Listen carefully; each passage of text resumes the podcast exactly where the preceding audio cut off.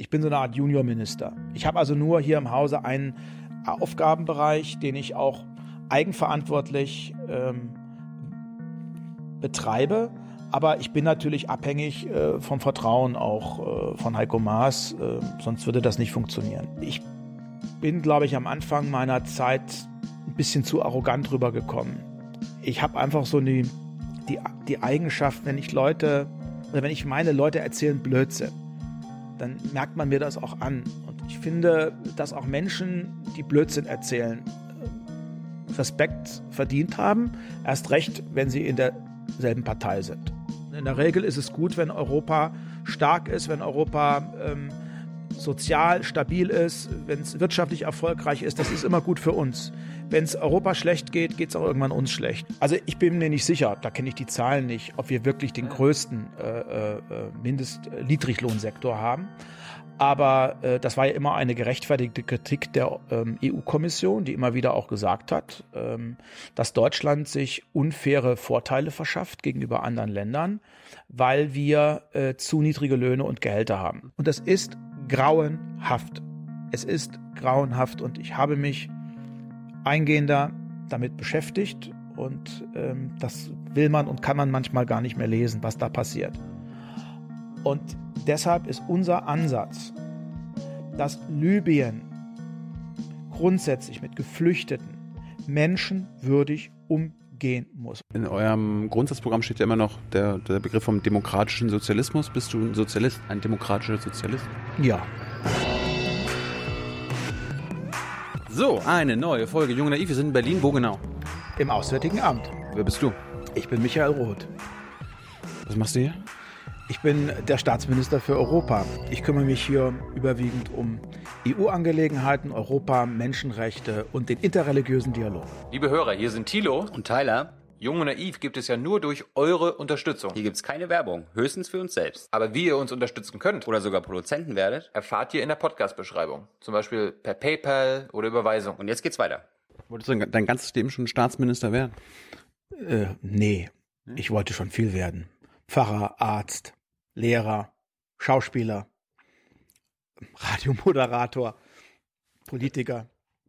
Aber mit Europa habe ich mich eigentlich schon seit meinem Studium beschäftigt. Insofern ist es eigentlich für jemanden, der sich für Europa interessiert und politisch engagiert ist, einer der attraktivsten Jobs, den wir so auf der Bundesebene vergeben können. Über Europa reden wir mhm. gleich, aber erstmal über dich. Äh, wie bist du denn in die, wie hast du in die Politik gefunden? Hast du das studiert? Ja, na gut, ich habe zwar Politikwissenschaft studiert und dann sagen auch viele, na ja, Politiker studieren halt Politikwissenschaft, aber das wäre genauso, als würde man zu einem Arzt sagen oder einen Arzt fragen, hast du Medizin studiert, um krank zu werden? Die meisten Politikwissenschaftler analysieren ja und stehen etwas distanziert der aktiven Politik gegenüber. Ich, ich sage mal, die meisten Politikwissenschaftler werden die Assistenten von Politikern. Genau. Und viele meiner Kolleginnen und Kollegen, mit denen ich zusammenarbeite, die haben auch Politikwissenschaft studiert, aber die würden niemals auf die Idee kommen, selber Politiker zu werden. Ich habe das wie viele andere so in der Schule kennengelernt. Also sich zu engagieren und nicht nur rumzumeckern, das hat mir Spaß gemacht. Warst du Schülersprecher? Ja, na klar. Klassensprecher, Schülersprecher. Bin auch mal abgewählt worden als Klassensprecher, weil ich irgendwie mich mit der halben Klasse angelegt habe. Aber das war für mich so die erste Form, Bestätigung zu bekommen und auch sich bewähren zu müssen und auch zu sehen, kriege ich für das, was ich will, auch eine Mehrheit hin. Bei uns im Schülerrat und dann auch im Kreisschülerrat, wo ich unterwegs war. Das war nicht immer einfach, aber ich fand's gut. Wo kommst du her? Ja, aus einem kleinen, kleinen Ort, unmittelbar an der Grenze zur ehemaligen DDR, im nordosthessischen, Heringen an der Werra, bekannt durch den Kalibergbau. Da bin ich geboren, da bin ich zur Schule gegangen, habe ich mein Abi gemacht und da habe ich auch bis vor wenigen Jahren noch gelebt und ich habe jetzt den großen Schritt gewagt und bin 30 Kilometer weiter in die Kreisstadt Bad Hersfeld gezogen. Naja, und dann lebe ich halt seit 19 Jahren hier in Berlin. Also ich pendle. Hast du denn die DDR noch aktiv miterlebt, also wie das war an der Grenze und so? Ja, na klar. Also ähm, ich habe eine Zeit lang auch in einem kleinen Dorf, das zu Heringen gehörte, gelebt kleinen See und das befindet sich ungefähr 500 Meter von Großen See entfernt. Großen See lag in der DDR und Kleinen See äh, lag in Hessen und dazwischen eine große Mauer, genauso wie in Berlin und die Selbstschussanlagen und alles. Es war gespenstisch, weil dieser kleine Ort Kleinensee von drei Seiten von DDR umgeben war. Und im Winter bin ich oftmals nicht in die Schule gekommen, weil der Weg so steil war und wenn Schnee lag, konnte der Bus nicht fahren. War schön für mich, aber irgendwie war es auch merkwürdig, weil man war eingeschlossen. Wie hast du den, den Fall der Mauer erlebt? Das war so wenige Monate vor meinem Abi. 1989 äh, im November. Da haben wir uns gerade so aufs Abitur vorbereitet. Das habe ich ein halbes Jahr später gemacht. Und das war für mich natürlich eine total faszinierende Geschichte. Ähm, es gibt ja dieses Lied von Udo Lindenberg, Hinter dem Horizont geht's weiter. Und wenn ich so aus meinem Schlafzimmerfenster geguckt habe, da ging es eben nicht weiter, weil ich genau wusste, hinterm Horizont, hinter dem schönen Wald, da ist die Grenze und da war ich noch nie in meinem Leben. Naja, und dann sind wir mit meiner Freundin Manuela und ihrem alten himmelblauen Opel Ascona ähm, nach Eisenach und haben dann so Westthüringen erlebt. Da waren wir ja vorher wirklich noch nicht. Ich war als Kind oft in Sachsen-Anhalt, weil mein Urgroßvater äh, dort herkommt und der ist dann irgendwann Anfang des 20. Jahrhunderts wegen des Kalibergbaus dann nach Hering gekommen aber da gab es noch eine Urgroßtante und entfernte Verwandtschaft und ich habe oft meine Kindheit so als sieben, achtjähriger ein paar Wochen in der DDR verbracht. War es denn schlimm oder hattest du auch gute Erinnerungen dran? Also natürlich habe ich da auch gute Erinnerungen dran, weil es dort in den Teichen ähm, Kaulquappen gab, die waren so riesengroß, die kannte ich nicht. Ich kannte nur diese winzig kleinen. Das müssen irgendwelche Ochsenfrösche oder sowas gewesen sein. Aber was mich damals schon gestört hat, ähm, wir mussten ja dann immer auf dieser Transitstrecke einreisen und ich habe wahnsinnig gerne Mickey Mouse Hefte gelesen. Und meine Eltern haben damals gesagt, du darfst keine Kassetten mitnehmen und keine Mickey Mouse Heftchen und keine Fix und Foxy Heftchen, die sind dort verboten. Und das habe ich als Kind nie verstanden. Und einmal hat es einen riesen Ärger gegeben, weil ich äh, Heftchen mitgeschmuggelt habe und dann wurden wir kontrolliert und gefilzt äh, von der von der Polizei und von diesen Grenzschutzbeamten ähm, der DDR. Und dann haben sie die Hefte entdeckt. Na, da war was los. Also wir durften dann einreisen und ich habe einen auf dumm gemacht. Ich wüsste das nicht, aber die Hefte wurden natürlich konfisziert. Und ich habe dafür dann immer Bummihefte mit in, in, die, in die BAD gebracht. Mosaikhefte. Nee, die kannte ich nicht. Ich kannte nur die Bummihefte. Und was mich da überrascht hat, war, dass in diesen Bummiheften, die ich gerne gelesen habe, aber diese, diese, diese, diese, dieser, diese, dieser Bummi äh, manchmal auch ähm, Uniform trug und Panzer dort auftauchten und dann so eine komische Sprache äh, äh, ja zu lesen war von irgendwelchen ähm, Feinden und ähm, die, die man bekämpft ist und wir müssten uns schützen gegen die. Deswegen muss man eben auch ähm, wehrhaft sein. Das war für mich als Kind, der ich mich nie mit äh, Militär oder sowas beschäftigt habe, war ja auch nicht bei der Bundeswehr, habe Zivildienst noch gemacht. Das war für mich schon eine neue Erfahrung. Das ist so wie die Bundeswehrwerbung heutzutage auf der Straße. Ja, so ähnlich, aber es war sehr kindgemäß eben. Man hat das ja nicht als Werbung für die Armee oder für die Volksarmee wahrgenommen, sondern das gehörte einfach dazu, dass man auch als Kind immer darauf achtet, es gibt Ge Gegner und dann tauchte irgendwie immer noch Ernst Thälmann auf, den kannte ich auch nicht. Der spielte ja bei uns im Kindergarten oder in der Grundschule keine Rolle. Mhm. Erst später war mir dann klar, was sich dahinter verbirgt. Haben wir denn heutzutage Feinde? Du bist ja hier Staatsminister für Europa. Hat Europa Feinde? Feinde ist jetzt ein sehr harter Begriff, aber wir haben sicherlich Gegner, die finden unseren Way of Life und die finden unsere Art, äh, Politik zu machen und unser Konzept von Gesellschaft liberal offen zu sein, inklusiv zu sein, ähm, auf Demokratie und Rechtsstaatlich zu sein, Rechtsstaatlichkeit zu setzen, ziemlich Mist. Mhm. Ob das nun ähm, Herr Putin ist oder Herr Erdogan oder die Chinesen ähm, oder auch neuerdings Herr Trump, der findet dieses Modell nicht überzeugend. Und deswegen mögen die uns auch nicht sonderlich. Jetzt zurück zu dir. Äh, du hast dann Abi gemacht. Ja. Was war, warum, warum wo bist du denn hingegangen zum Studieren? Hast du auch in Hessen weiter studiert? Ja. Ich komme ja aus einer Arbeiterfamilie. Ich war der Erste, der studiert hat. Und äh, der Erste, der Abi gemacht hat. Ähm, ich war damals auch mächtig stolz. Ich, ähm, ich wohnte damals bei meiner Oma und ich hatte schon die ersten kommunalpolitischen Erfahrungen gemacht. Bin also ins Stadtparlament gewählt worden, wo ich gar nicht dachte, dass das jemals klappt. Aber die SPD hat damals bei mir zu Hause so fantastische Ergebnisse erzielt, dass man auch noch, wenn man auf dem hinteren Platz war, auf einmal im Stadtparlament oder im Kreisparlament saß.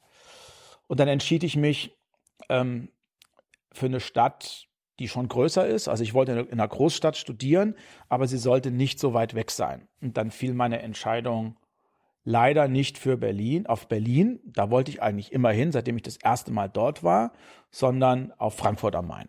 Hm. Und da habe ich dann studiert. Du hast gerade schon die SPD angesprochen. Du warst also schon recht früh in der SPD. Naja, irgendwann war mir das in der Schule ein bisschen langweilig, also mich nur darüber zu streiten, wann die nächste Schuldisco stattfindet und eine Rede zu halten beim, bei der Abiturentlassfeier und irgendwelchen Ärger äh, zwischen Lehrerinnen und Lehrern und Schülerinnen und Schülern zu moderieren. Und der Vater meiner damals besten Freundin, der war in der SPD aktiv. Und der sagte dann immer, wenn ich bei denen war, Mensch, Michael, du bist nicht auf den Mund gefallen, du interessierst dich doch für sowas. Guck doch mal bei den Jusos vorbei. Wir haben äh, massiven Nachwuchsmangel und wir brauchen einfach ein paar junge Leute. Mhm. Da bin ich dahin, da war ich so 16. Und dann habe ich mir gesagt, das ist so schrecklich. Es gibt nur zwei Möglichkeiten. Entweder du gehst da nie wieder hin oder du bleibst da und mischst den Laden auf. Und dann habe ich mir ein paar Freundinnen und Freunde gesucht, die ich so lange bequatscht habe, bis sie bereit waren, da auch mitzumachen. Und dann haben wir den Laden übernommen. Echt jetzt? Ja. Also wie, wie, wie, das musst du, musst du jetzt erklären.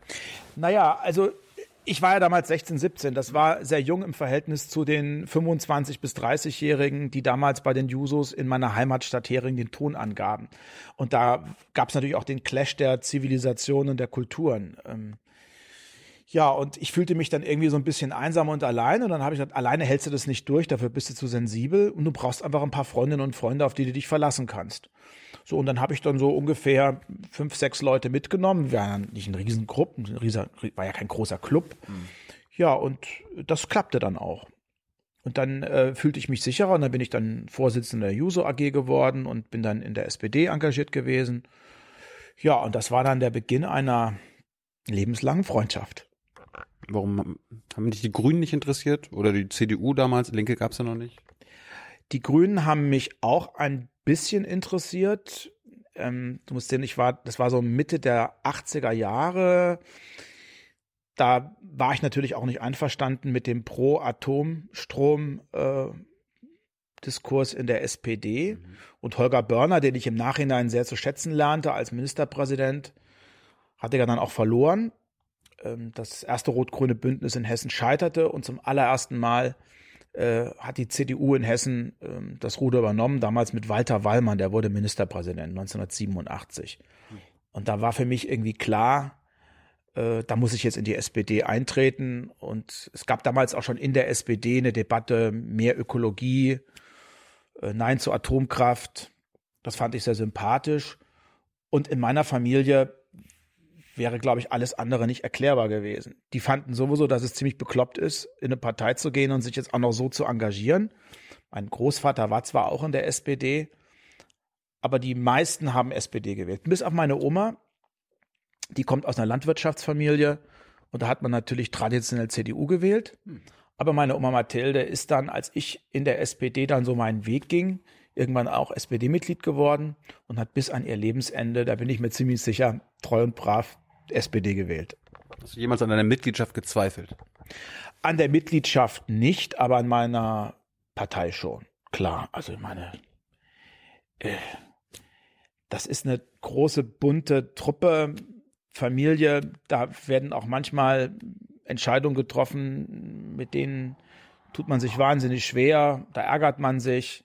Es hängt ja irgendwie auch das Herz dran. Mhm. Aber an meiner Mitgliedschaft zu zweifeln, das ist mir nicht ernsthaft in den Sinn gekommen. Für mich war immer klar, einmal Sozi, immer Sozi.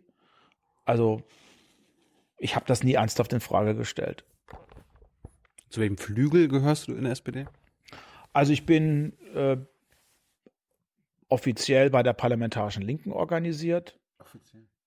Naja, offiziell, weil ich glaube, eine Partei, die derzeit bei 14, 15 Prozent äh, rumwabert, die sollte sich nicht so viel damit beschäftigen, ähm, wo man sich äh, innerhalb der SPD flügelmäßig verortet, sondern die sollte ihre ganze Kraft darauf setzen, wieder mehr Menschen zu überzeugen. Und ich glaube, die SPD wird in, den, in, der, in der Wahrnehmung vieler Bürgerinnen und Bürger als die eine SPD wahrgenommen und nicht als äh, eine Netzwerker-SPD und eine Seeheimer-SPD und eine parlamentarische linke äh, SPD. Für mich ist aber die SPD eine linke Volkspartei und nicht irgendwie nur so eine diffuse Partei der Mitte. Wir sind schon Mitte-links. Es gibt ja auch mehr, das Bild der SPD hat ja immer noch so einen, so einen neoliberalen Touch. Ich meine, ihr, ihr habt viele neoliberale Reformen damals machen müssen. Hubertus Heil findet, findet das ja zum Beispiel immer noch richtig. Da war jetzt gerade vor kurzem bei mir. Was du zum Beispiel damals für die Agenda? Du bist ja seit wann im Bundestag? Seit 1998. Okay. Ähm, Hast du da mitgemacht? Ich habe da mitgemacht. Ähm, Ohne Mohren? Natürlich war das überhaupt nicht ohne Murren. Das war eine sehr kritische und eine sehr kontroverse Diskussion. Wir hatten damals fünfeinhalb Millionen Arbeitslose. Die Sozialkassen waren leer. Wir hatten einen Sack voll Schulden und irgendwie ging es so nicht weiter. Und die Agenda 2010 hat, beruht ja auf mehreren Säulen. Und eine, die ein bisschen zu kurz kommt in der kritischen Berichterstattung, ist die, dass wir sagen, wir müssen mehr investieren in Bildung, mehr investieren in Infrastruktur und wir müssen den Sozialstaat irgendwie auch modernisieren. Das leuchtete mir auch ein. Aber ich gebe gern zu, der Zeitgeist, der damals herrschte, war, ähm, es geht uns automatisch besser, wenn der Sozialstaat sich zurückzieht, wenn Sozialleistungen gekürzt werden, wenn Steuern gesenkt werden und wenn dereguliert, entbürokratisiert wird. Ich kann mich noch erinnern, als ich das erste Mal in Großbritannien war, bei unseren neuen Freunden von Labour, die damals ein Jahr vor uns in die Regierungsverantwortung gekommen sind, nach langen Jahren Opposition. Und die machten sich schon lustig über unsere Old Economy. Wir waren ja immer noch ein Industrieland und bei aller Kritik an Gerhard Schröder, darauf hat er immer geachtet, dass dieses industrielle Rückgrat Deutschlands auch nicht gefährdet wird. Und äh, bei meinen britischen Freunden wurden sie mal eingeredet, dass er Old Economy müsste jetzt auf Finanzdienstleistungen und auf Deregulierung setzen und auf Liberalisierung setzen das sei äh, das Wirtschaftskonzept des 21. Jahrhunderts. Und wir haben das weitgehend nicht mitgemacht.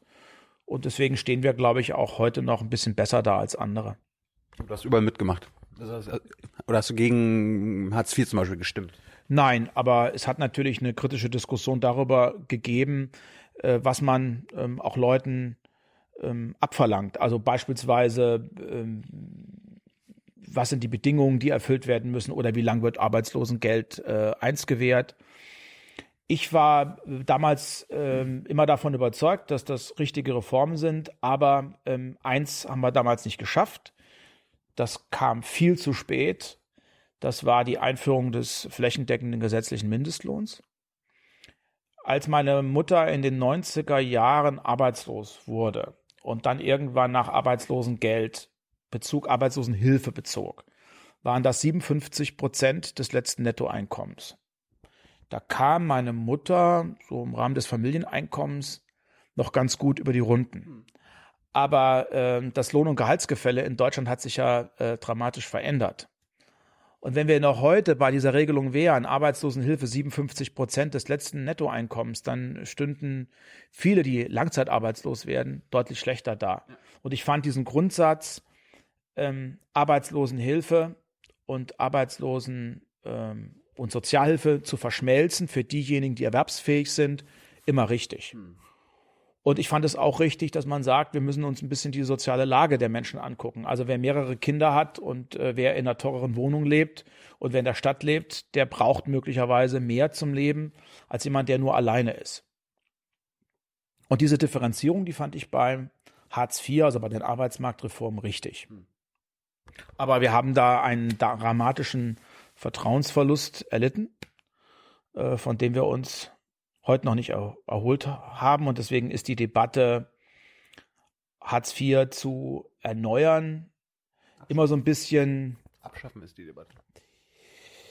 Ja, ich glaube, wenn wir sie abschaffen, wird das, am das, Ende. Das Sanktionsregime, du weißt, was ich meine. Nee, also ich bin nach wie vor auch äh, für äh, äh, Sanktionen, die heißen ja auch offiziell nicht so. Ich finde, wenn jemand aus gutem Grund, weil er alleinerziehend ist und weil er einen Termin bei der Arbeitsagentur nicht einhalten kann, weil das Kind plötzlich krank geworden ist, da Sanktionen einzuführen oder Sanktionen vorzunehmen, die finde ich peinlich, das gehört sich nicht. Aber wenn jemand es nicht schafft, um 10 Uhr einen Termin bei der Arbeitsagentur zu absolvieren äh, und er das mehrfach nicht hinkriegt, äh, dann äh, finde ich Sanktionen auch in Ordnung, das sage ich auch.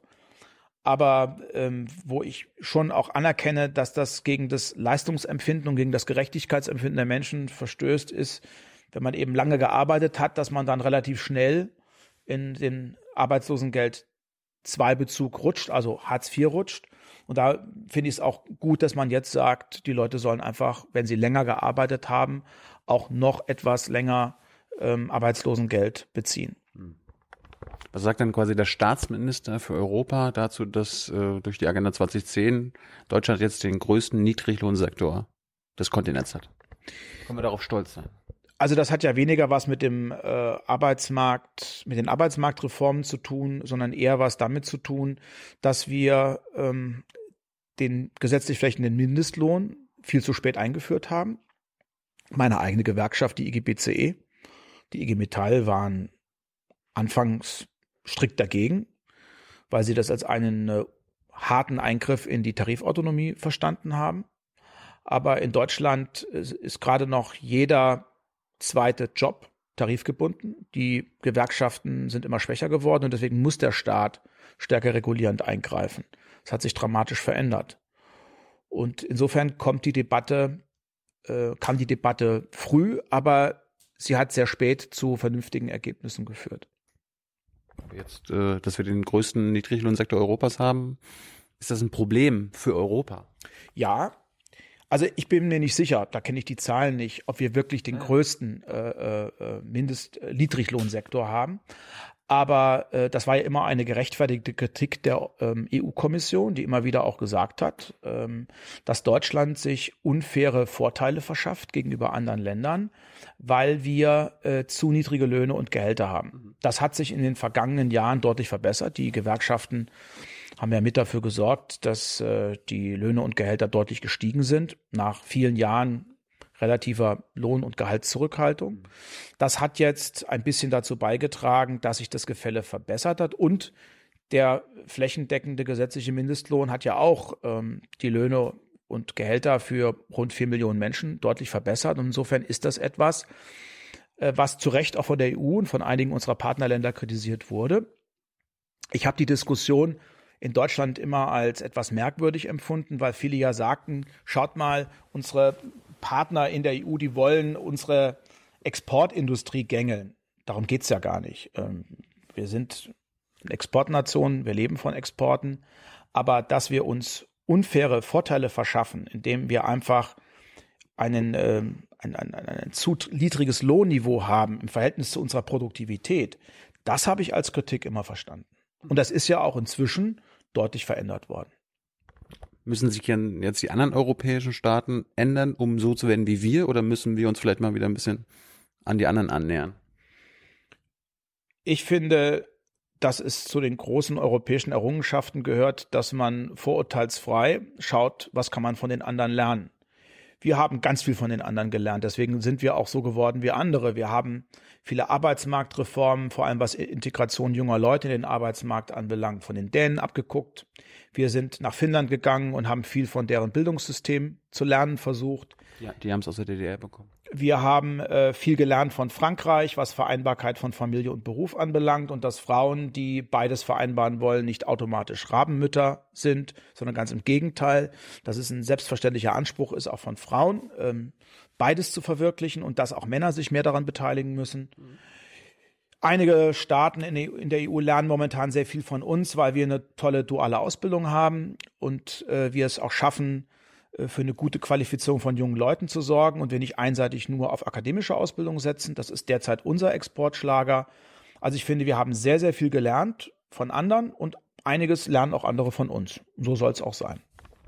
Nochmal kurz zur SPD in eurem Grundsatzprogramm steht ja immer noch der, der Begriff vom demokratischen Sozialismus. Bist du ein Sozialist, ein demokratischer Sozialist? Ja. Ah. Ich bin ja bei den Jusos nie ähm, bei den Stammocups gewesen. Ich bin auch kein Neomax. Stammocup, das war mal so ein äh, staatsmonopolistischer Kapitalismus. Okay. äh, Neomarxisten, Marxisten, Revis, Antirevisionisten, das war Gerhard Schröder beispielsweise, die würden sich selber immer als die Juso Linken bezeichnen. Ich galt immer als undogmatischer Reformsozialist. Ich war immer ähm, gegen Revolution. Ich war immer für den demokratischen Sozialismus. Für mich gab es einen Sozialismus nie, der auf Demokratie verzichtet hat. Und der äh, demokratische Sozialismus ist eine der selbstverständlichen Wurzeln der Sozialdemokratie. Heute ist das, wenn ich mit jungen Leuten rede, immer ein bisschen schwer erklärbar, weil natürlich der Begriff Sozialismus auch in Teilen deformiert wurde, ähm, auch äh, in dem, im Kommunismus. Mhm. Äh, dort hat man ja auch vom Sozialismus gesprochen. Und wenn ich von Sozialismus rede und von demokratischem Sozialismus rede, dann heißt es dann oft, ja, willst du jetzt den Kommunismus wieder einführen? Das System ist doch gescheitert. Sag ich, nee, nee, nee, nee, nee. Ich bin ähm, ein emanzipatorischer Sozialist, der immer sagt, Demokratie ist undenkbar äh, ohne, also oder Sozialismus ist undenkbar ohne Demokratie.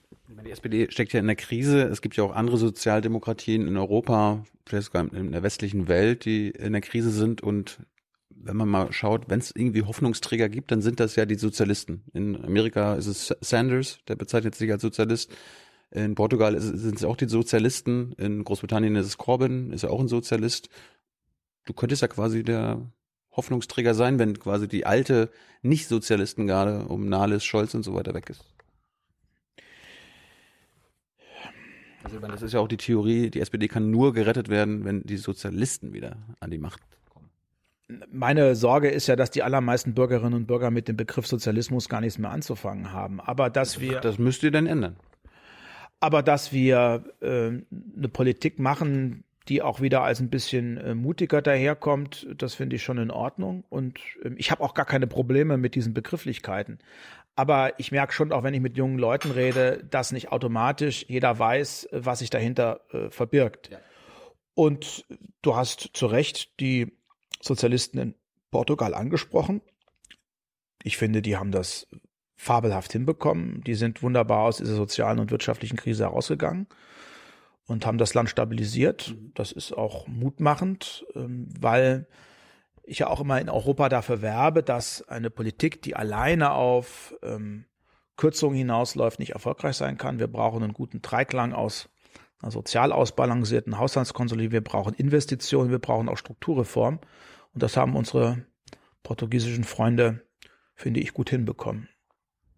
Ich frage mich nur gerade, ob quasi ein Sozialist für Hartz IV sein kann. Ja, natürlich. Ja, das geht. Ja.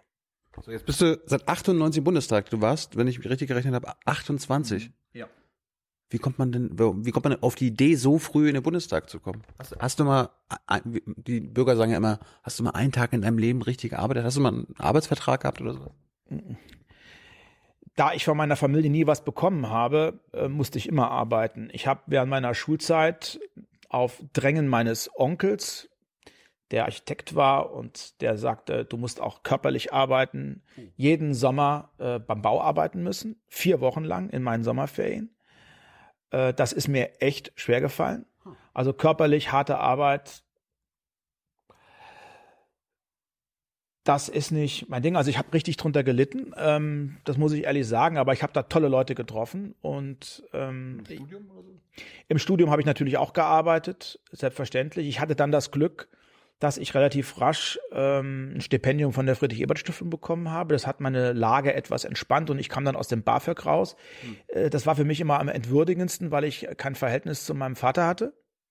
Und ich musste dann immer zu meinem Vater antanzen und musste äh, ihn darum bitten, ähm, dass er seine Einkommensverhältnisse offenlegt und Steuererklärungen offenlegt. Und da ich eigentlich mit meinem Vater nicht viel zu tun hatte, war das immer ein schwieriger Moment für mich. Und ich war dann heilfroh, dass, dass sich die Lage etwas verbessert hat, als ich dann das Stipendium bekam. Und ein Prof von mir ähm, bot mir dann relativ rasch auch an, äh, für ihn zu arbeiten im Zentrum für Nordamerika-Forschung. Und ich war dann Tutor und habe jüngere Studis hm. äh, äh, ein bisschen ja, unterrichtet, ihnen ein bisschen geholfen. Und ähm, das war eine tolle Arbeit, wo ich viel gelernt habe. Aber ich habe auch mal in einem Callcenter gearbeitet, werde ich nie vergessen, mit einem äh, Freund, mit dem ich zusammen im, im Wohnheim lebte, der im Übrigen autonomer war. Und wir haben immer ein großer, war immer ein großer Streit, weil für mich war immer eines klar, Gewalt gegen Menschen und gegen Sachen ist inakzeptabel. Und für ihn war immer Gewalt gegen Menschen inakzeptabel. Bei Gewalt gegen Sachen, da äh, war er ambivalent, will ich mal sagen. Und wir beide haben im Callcenter gearbeitet von Sportive Elegance. Äh, damals äh, gab es ja noch nicht so richtig Internet und so und ähm, so wie man heute online Dinge bestellt. Äh, aber es gab damals in diesen Fernsehzeitschriften immer so ganzseitige Anzeigen, wo man Klamotten bestellen konnte. Und die hat man dann äh, telefonisch bestellt, hat die sich ausgesucht. Und wir waren in der Reklamationsabteilung.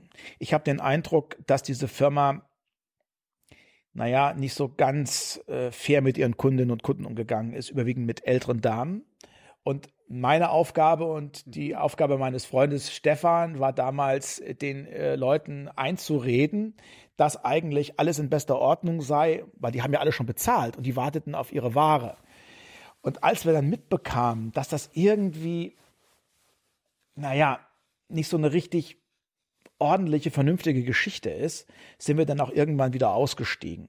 Aber das war so ein Job, der war damals gut bezahlt, 10 Mark in der Stunde, am Telefon sitzend man konnte frei entscheiden, wann man das macht. Und das hat mir eigentlich auch am Anfang zumindest Spaß gemacht. Aber wenn man dann zum 387. Mal einer älteren Dame, die schon gezahlt hat, erklären muss, ähm, dass es nochmal 14 Tage dauert, bis sie endlich ihre Ware erhält, ähm, irgendwann hat mir das auch, hat mir das bis hier gestanden. Und dann habe ich gesagt, ich lasse das lieber mal. Jetzt bist du mit 28 Bundestag gekommen. Warst du vorher in einem, im Landtag oder so weiter? Also warum, warum bist du direkt quasi, warum hast du diesen großen Schritt gemacht?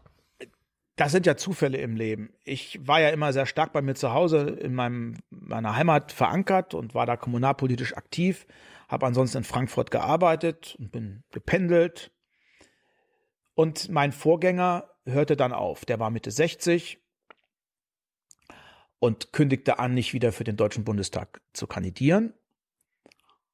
Und damals war so die Zeit, dass man sagte, Mensch, wir müssen auch einfach mal jüngere Leute rankommen lassen. Die SPD war ja die Partei im Deutschen Bundestag, die am wenigsten junge Leute hatte. Also die CDU, CSU hatte mehr junge Leute, die FDP, die Grünen sowieso. Und äh, die SPD war eher so eine Partei der Älteren. Und ähm, ich bin dann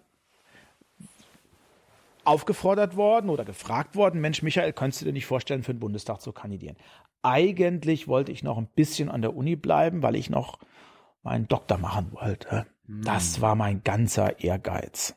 Ich dachte, das als Arbeiterkind so einen Doktor zu haben, weil bei uns zu Hause, das war einfach was. Da hatte man es geschafft. Das war das Schönste. Meine Oma, die hatte mal ganz glasige Augen bekommen. Sie sagen, Mensch, der Junge, wenn der so einen Doktor hat, das ist toll. Das ist fast so wie Herr Pfarrer, sagte sie dann immer zu mir. Ja, ja, Pfarrer kam und dann kam der Herr Doktor. Ja, aber das klappte dann nicht, weil ich dann äh, sagte, Mensch, jetzt ist die Chance da. Ich würde zwar gerne noch ein bisschen warten, aber jetzt kann ich aber sagen, haltet mir den Platz frei, sondern jetzt musst du springen, jetzt musst du dich entscheiden und jetzt musst du das machen. Ging es um Listenplatz oder Direktmandat? Direktmandat. Ich bin damals angetreten gegen äh, drei andere Bewerber in meinem Wahlkreis. Einen Gewerkschaftsfunktionär, einen ehemaligen Bürgermeister und einen Diplomaten hier aus dem Hause. Ja, und äh, die waren auch alle im Wahlkreis mehr oder weniger verankert. Und der Wahlkreis galt damals als sicher für die SPD. Also ich habe nie nach einem sicheren Listenplatz geschielt. Ich habe dann zwar auch einige Male, so in den vergangenen Wahlperioden, eigentlich immer auch die hessische SPD-Liste angeführt, war immer Spitzenkandidat. Aber ich habe jetzt sechsmal meinen Wahlkreis gewonnen und beim letzten Mal, trotz des dramatisch schlechten Ergebnisses habe ich, glaube ich, das dritt- oder viertbeste Wahlergebnis für, für die SPD erzielt bei den Erststimmen. Darauf bin ich auch ein bisschen stolz, ähm, weil es, glaube ich, nur noch fünf Wahlkreise bundesweit gibt, wo die SPD auf über 40 Prozent gekommen ist. Und meiner gehört dazu. So, du bist ja erst 2013 quasi Staatsminister Ja. äh, hier geworden. Ist in den 15 Jahren dazwischen, also im Bundestag, was, bist du da irgendwas anderes geworden? Hast du irgendeinen Ausschuss geleitet? Oder, war, oder warst du irgendwo? Ich war europapolitischer Sprecher der SPD-Fraktion. Das fing dann an. Und ja, äh, ich habe auch mal ordentlich eins auf die Mütze gekriegt. Ah. Mh. Ich wollte mal in meiner ersten Wahlperiode kulturpolitischer Sprecher werden. Damals war Michael Naumann, den ich sehr verehrt habe, äh, noch Kulturstaatsminister. Und ich war damals auch im Kulturausschuss und das hat mich immer total fasziniert. Das ist so ein Thema, das lag mir einfach am Herzen. Und ich fand diesen Mann einfach so in so ein kluger Typ und der auch so einen, so einen, so einen, so einen coolen Blick und so einen auch humorvoll augenzwinkernden Blick auf die Politik hatte, ohne zynisch zu sein. Und da wollte ich mitmischen. Und als dann das Amt frei wurde, weil äh, die Position neu besetzt werden musste, bewarb ich mich in der Arbeitsgruppe und ich befürchte, dass mit Ausnahme meiner eigenen Stimme ich keine einzige weitere erhalten habe. Also ich habe so richtig eins auf die Mütze bekommen.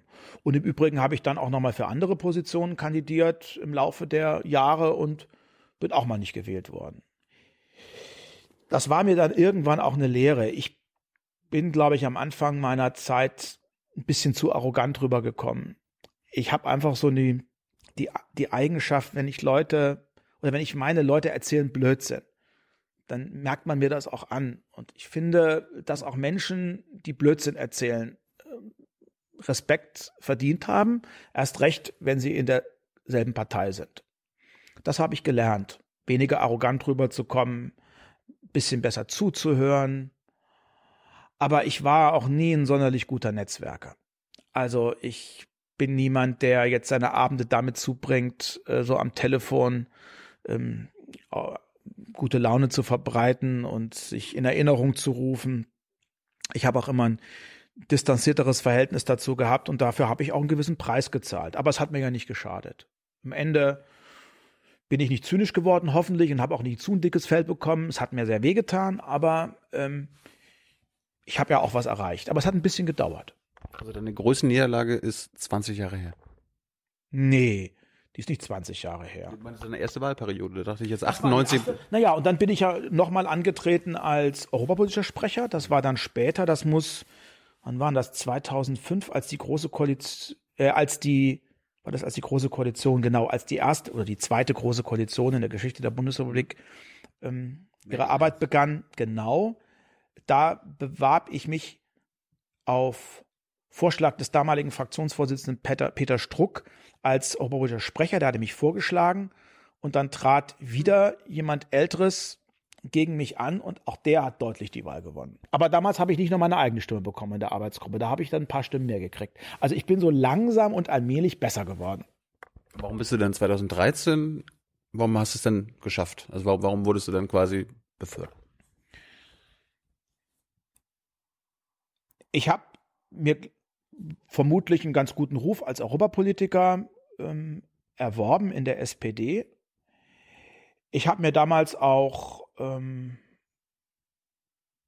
erlaubt, einige wenige Male, das hat dem damaligen Fraktionsvorsitzenden Frank-Walter Steinmeier nicht unbedingt gefallen, eine andere Linie eingenommen als meine Parteilinie. Ich war zum Beispiel immer für die Griechenlandhilfen. Mhm.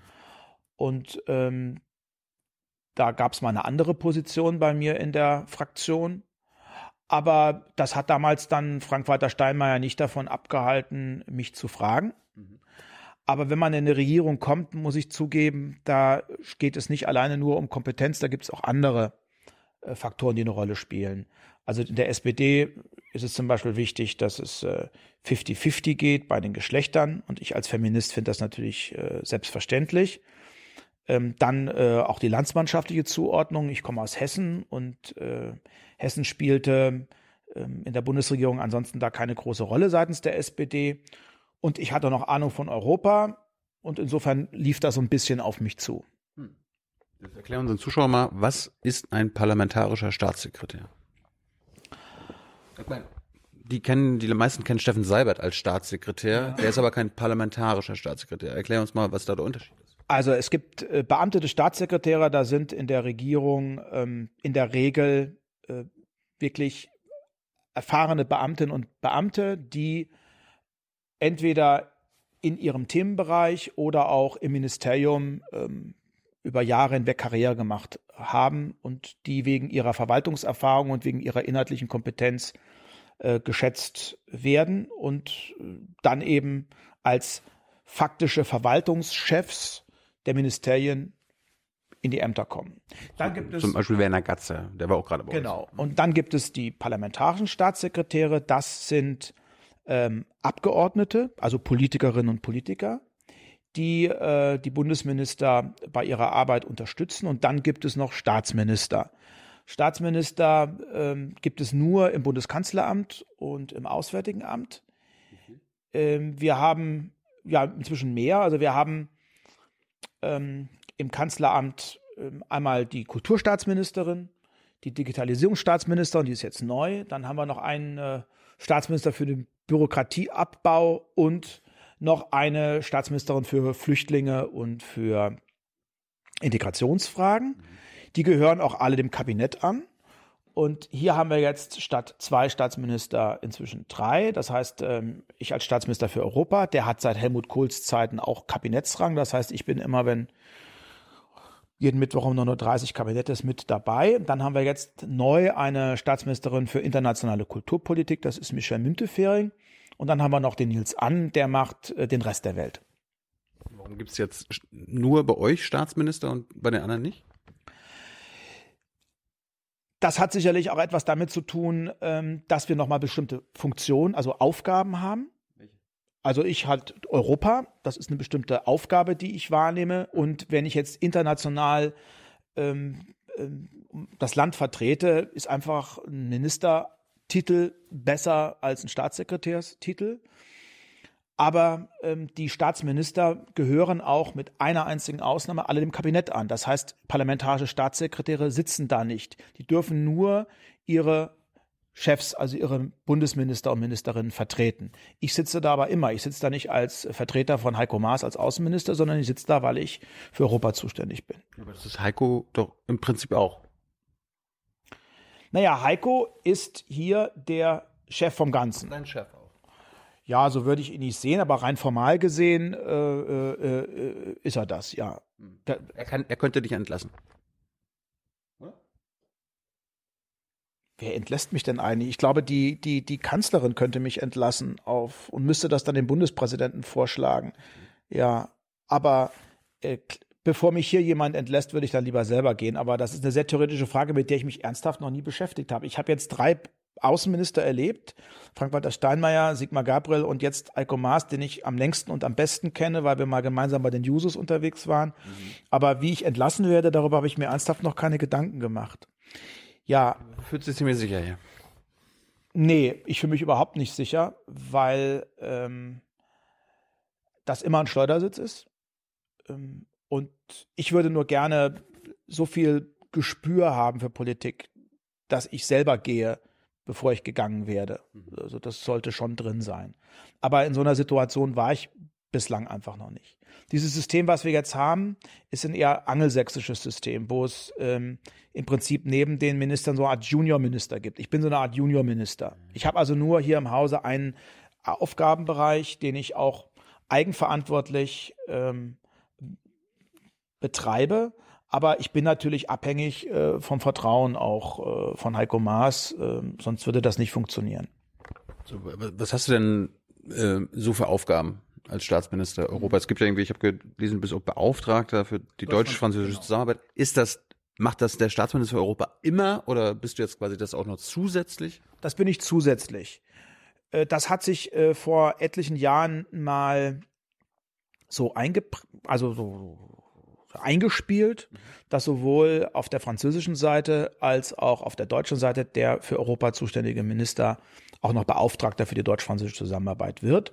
Früher waren das Professoren, äh, früher waren das, war das auch mal eine Dolmetscherin, äh, Frau Saussé, das war die Dolmetscherin von ähm, dem damaligen ähm, französischen Staatspräsidenten François Mitterrand.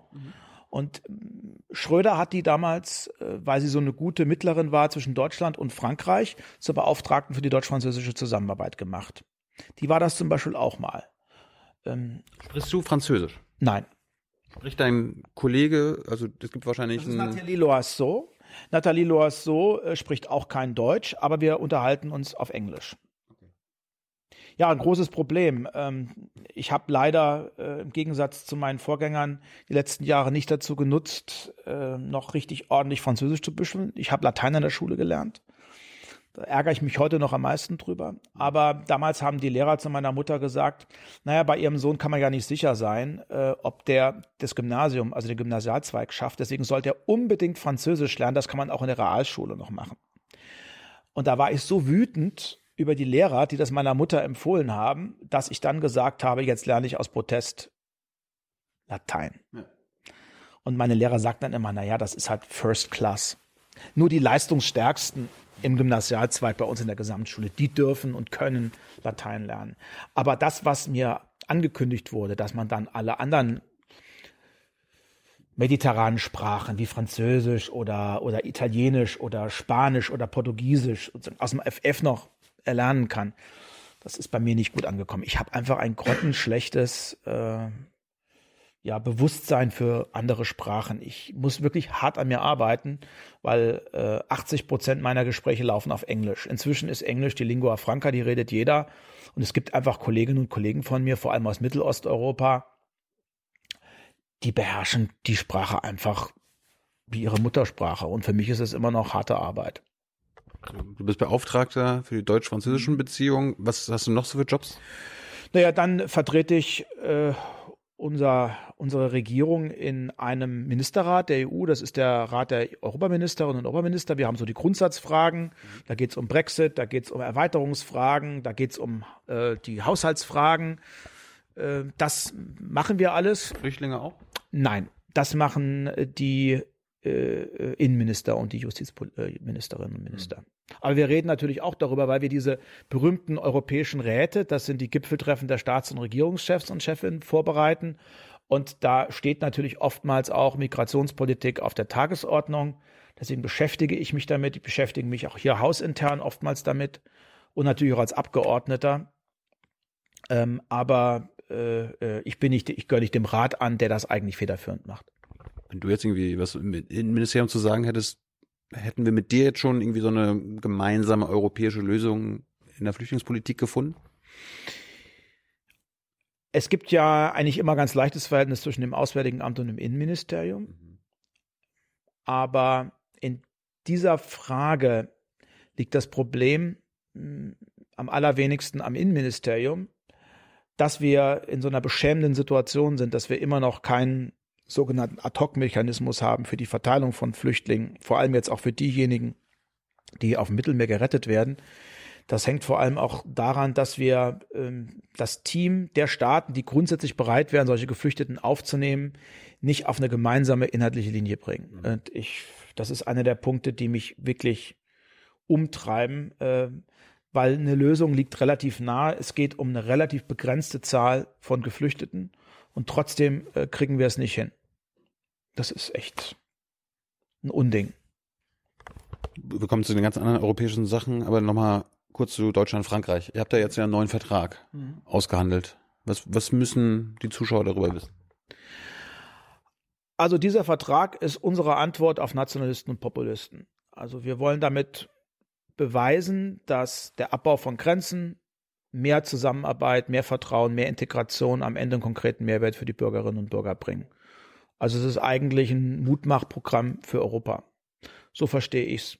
Und wir wollen vor allem auch in der grenznahen Region auf der französischen, auf der deutschen Seite zeigen, äh, dass es ohne Grenzen im Alltag viel besser läuft. Ob das Schule ist, Qualifizierung ist, Sicherheit ist, Gesundheit, Pflege, Arbeitsmarkt. Wir wollen einfach so eine Art Labor schaffen und dort Dinge ausprobieren, die sich die Europäer noch nicht so ganz trauen. Das ist so meine Idealvorstellung von dem Vertrag. Es gab ja schon einen deutsch-französischen Freundschaftsvertrag. Was ist denn jetzt neu? Der deutsch-französische Freundschaftsvertrag, der 1963 beschlossen wurde, der Élysée-Vertrag, der wurde 18 Jahre nach Faschismus, nach Holocaust und nach Zweiten Weltkrieg auf den Weg gebracht und war vor allem ein Signal der Versöhnung. Es war unendlich wichtig für uns, dass ein Land, dem wir so viel Furchtbares angetan haben, gesagt hat, wir reichen euch die Hand. Heute geht es eher darum, welche Rolle haben wir in Europa und wie können wir das was wir damals begonnen haben und wo wir auch tolle Impulse geleistet haben. Deutsch-Französisches Jugendwerk zum Beispiel, wo inzwischen neun Millionen junge Leute in Frankreich und in Deutschland sich besser kennengelernt haben. Hm. Wie können wir das verstetigen und wie können wir dem Ganzen auch neue Impulse geben? Und insofern ist es eigentlich gut, dass wir nach 56 Jahren sagen, wir ersetzen den alten Vertrag nicht, aber wir machen jetzt einen neuen, der ein paar neue Schwerpunkte setzt. Ich habe jetzt trotzdem nicht verstanden, was da jetzt grundsätzlich neu ist. Grundsätzlich ist es ja keine Abkehr. Das heißt, es geht jetzt nicht darum, dass wir sagen, wir sind gegen Versöhnung und wir sind gegen die Freundschaft, sondern wir sagen, wir wollen es einfach noch ein bisschen besser machen. Das gab es ja in den letzten Tagen von rechts außen, insbesondere Kritik an oh, dieser Geheimvertrag und so weiter und so fort. Ist natürlich Quatsch. Ihr habt den ja veröffentlicht mittlerweile. Aber ich meine, es, der Vertrag wurde ja im Parlament nicht besprochen oder so weiter. Oder äh, an den wir Medien haben das jetzt auch, glaube ich, drei oder vier Tage bevor der unterschrieben wurde, ähm, erst bekommen. Habt ihr da vielleicht auch wieder einen Fehler gemacht? Also über den Vertrag ist ja seit vielen Monaten geredet worden. Und der Vertrag selber ist aber erst vor wenigen Wochen fertig ausverhandelt worden. Und wir haben gerade über eine konkrete Projektliste, also was wir uns an konkreten Projekten vorgenommen haben, äh, bis in die letzten Tage noch verhandelt. Die mussten da rein. Oder? Die sind nicht Teil des Vertrags, sondern die sind dem Vertrag angehängt. Aber wir haben gesagt, damit es nicht ganz so abstrakt ist und damit die Flughöhe nicht ganz so hoch ist, wollen wir einfach auch Dinge, die eigentlich nicht in so einen völkerrechtlichen Vertrag gehören, ähm, schon mal ähm, verbindlich in einer Liste verabreden und vereinbaren. Und wir wollen jedes Jahr prüfen, was ist umgesetzt worden und was steht noch aus. Und so ist es immer bei völkerrechtlichen Verträgen. Die werden erstmal unterzeichnet und dann müssen die dann nochmal parlamentarisch natürlich beraten und ratifiziert werden. Und die Parlamente spielen dabei eine ganz große Rolle, denn die Parlamente, die Assemblée Nationale in Frankreich und der Deutsche Bundestag hier bei uns, haben sich darauf verständigt, ein eigenes Abkommen zu machen, hm. wo man äh, noch enger zusammenarbeitet, als es bislang der Fall ist. Also man kann sich wirklich über alles Mögliche beschweren, aber wir wollen weder, äh, dass ähm, Elsass wieder deutsch wird. Also es geht ja nicht um Gebietsokkupation und genauso wenig gibt es da irgendwelche Geheimnisse. Das sind diese üblichen Verschwörungstheorien. Klar die da gepflegt aber, werden. Aber das hätte man, die Grundlage hätte man ja schon viel früher entziehen können. Ich meine, Seibert hat uns auch wochenlang erzählt, okay, es gibt bald einen Vertrag und wir werden ihn unterzeichnen. Aber und dadurch hat man wieder Spekulationen gefördert, was dann also drinstehen könnte. Also das verwundert mich echt, weil vor, 14, vor drei Wochen, glaube ich, haben wir im Kabinett den Vertrag dann auch ähm, beschlossen. In Frankreich sind die Verhältnisse aber völlig anders. Da hat es keinen formalen Kabinettsbeschluss gegeben, sondern da wird der Vertrag eigentlich erst dann öffentlich, in Anführungszeichen, wenn der Präsident ihn unterzeichnet. Und worüber sich einige wenige in der AfD aufgeregt haben, war, dass über dem Vertrag ähm, vertraulich stand. Mhm. Und vertraulich ist der, ähm, weil das den französischen Traditionen entspricht, so lange offiziell, solange der Präsident ihn noch nicht unterzeichnet hat. Das ist jetzt seit wenigen Tagen der Fall, aber wirklich jeder, der sich darüber informieren wollte, konnte das auch tun. Aber ich gebe gerne zu, dass der Vertrag ja bis Weihnachten auch noch verhandelt wurde. Und über die Liste, wie schon gesagt, ist noch wenige Tage vor Aachen, vor der Vertragsunterzeichnung, verhandelt worden. Worauf ihr euch ja verständigt habt, also Deutschland, Frankreich, die Bundesregierung und die Macron-Regierung, ist, dass die Franzosen euch bei einem ständigen Sitz im Sicherheitsrat unterstützen wollen, richtig? Also, naja, dass Deutschland einen ständigen Sitz im Sicherheitsrat bekommt. Also jetzt haben wir ja erstmal für zwei Jahre einen nicht ständigen Sitz. Das ist schon mal eine super Sache und da wollen wir auch nicht als äh, Bundesrepublik Deutschland alleine ähm, agieren, sondern wir haben unseren EU-Partnern angeboten, dass wir alle relevanten Entscheidungen mit ihnen abstimmen und absprechen wollen. Also wir wollen uns dafür einsetzen, dass die EU mit einer Stimme spricht. Ja. Ähm, der, die, die französische Haltung äh, ist die, dass die EU selber, weil sie kein Staat ist, keinen eigenen Sitz bekommen kann. Wenn es nach mir ganz persönlich ginge, würde ich gerne irgendwann mal einen Sitz der Europäischen Union einen ständigen Sitz der Europäischen Union im Sicherheitsrat der Vereinten Nationen haben. Aber das ist derzeit Lichtjahre von äh, möglichen ähm, Änderungen der Strukturen der Vereinten Lichtjahre äh, entfernt. Schlicht und ergreifend, weil die jetzigen ständigen Sicherheitsratsmitglieder, also äh, die USA, äh, Russland, äh, China, Frankreich und Großbritannien, teilweise kein großes Interesse haben. Also ich finde es irgendwie merkwürdig, dass zum Beispiel äh, ähm, Asien oder auch Afrika oder auch Lateinamerika nicht ständig im Sicherheitsrat vertreten ist. Das spiegelt die derzeitigen Verhältnisse der Welt im 21. Jahrhundert nicht richtig wider. So, und wir wollen dass Europa im Sicherheitsrat mit einer Stimme spricht. Und übergangsweise ist jetzt angestrebt worden, dass wenn es zu einer Reform kommt, eben auch Deutschland einen Sitz hält. Aber das ist derzeit ähm, nicht auf der Prioritätenliste ganz weit oben bei den Vereinten Nationen. Es hat mehrere Versuche gegeben, die, die, die UN zu reformieren und bislang hat das nicht funktioniert. Was schade ist. Warum versucht ihr nicht, die Franzosen dazu zu bringen, quasi ihr Vetorecht und ihren Sitz für ein EU-Vetorecht, einen EU-Sitz zu gewinnen? Also die französischen Freunde sind erstmal bereit, ähm, das, was wir als das, was wir als Europäer im Sicherheitsrat verabreden und diskutieren, noch enger miteinander abzustimmen.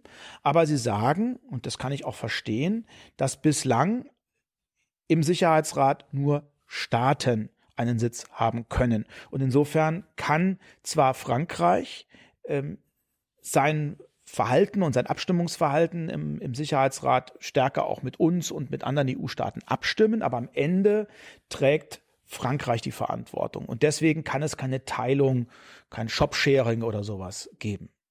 Aber wir haben uns jetzt darauf verständigt, dass Frankreich und Deutschland äh, im Sicherheitsrat ähm, gemeinsam auftreten wollen. Wir wollen das möglichst eng abstimmen. Und das finde ich schon mal einen guten Schritt in die richtige Richtung. Aber das ist, wie gesagt, ein Zwischenschritt. Und mir geht das auch perspektivisch noch nicht weit genug. Kann man da nicht irgendwie einen Deal finden? Ähm, die Franzosen bekommen ein bisschen mehr von keine, der Europolitik, die sie haben wollen. Und äh, Deutschland sagt dann, okay, dafür äh, bekommen wir den, den Sicherheitsratssitz.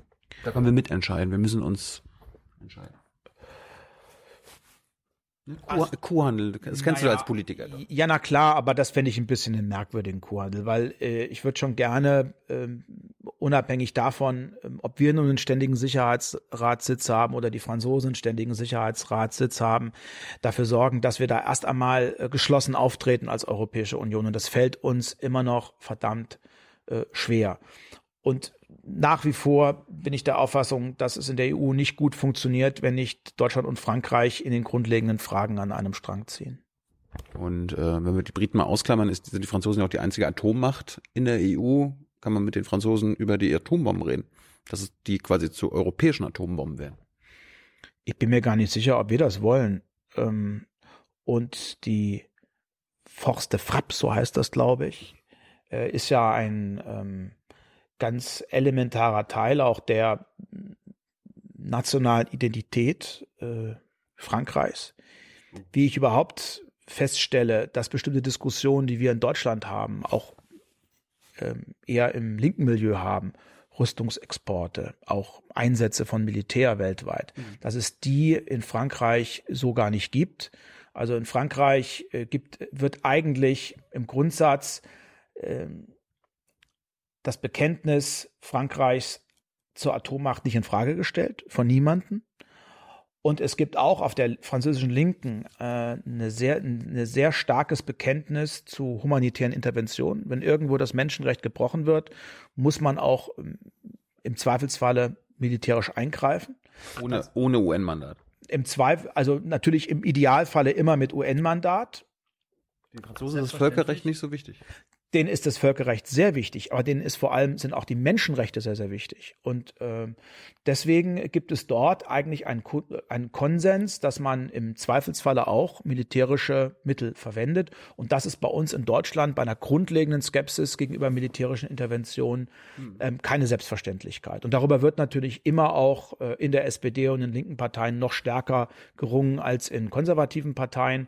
Und ich stelle auch fest, dass es viele ältere Leute gibt, egal wo die politisch verortet verortet sind, die grundlegende Skepsis haben gegenüber Militäreinsätzen und sagen, eigentlich wollen wir nicht, dass Soldatinnen und Soldaten irgendwo weltweit unterwegs sind, wenn sie aus Deutschland kommen. Und das ist eine Diskussion, die kenne ich aus Frankreich überhaupt nicht. Die Bundesregierung setzt sich ja offiziell zumindest für eine atomwaffenfreie Welt ein. Ich habe dir so verstanden, dass die Franzosen, dass das überhaupt keine Position bei denen ist.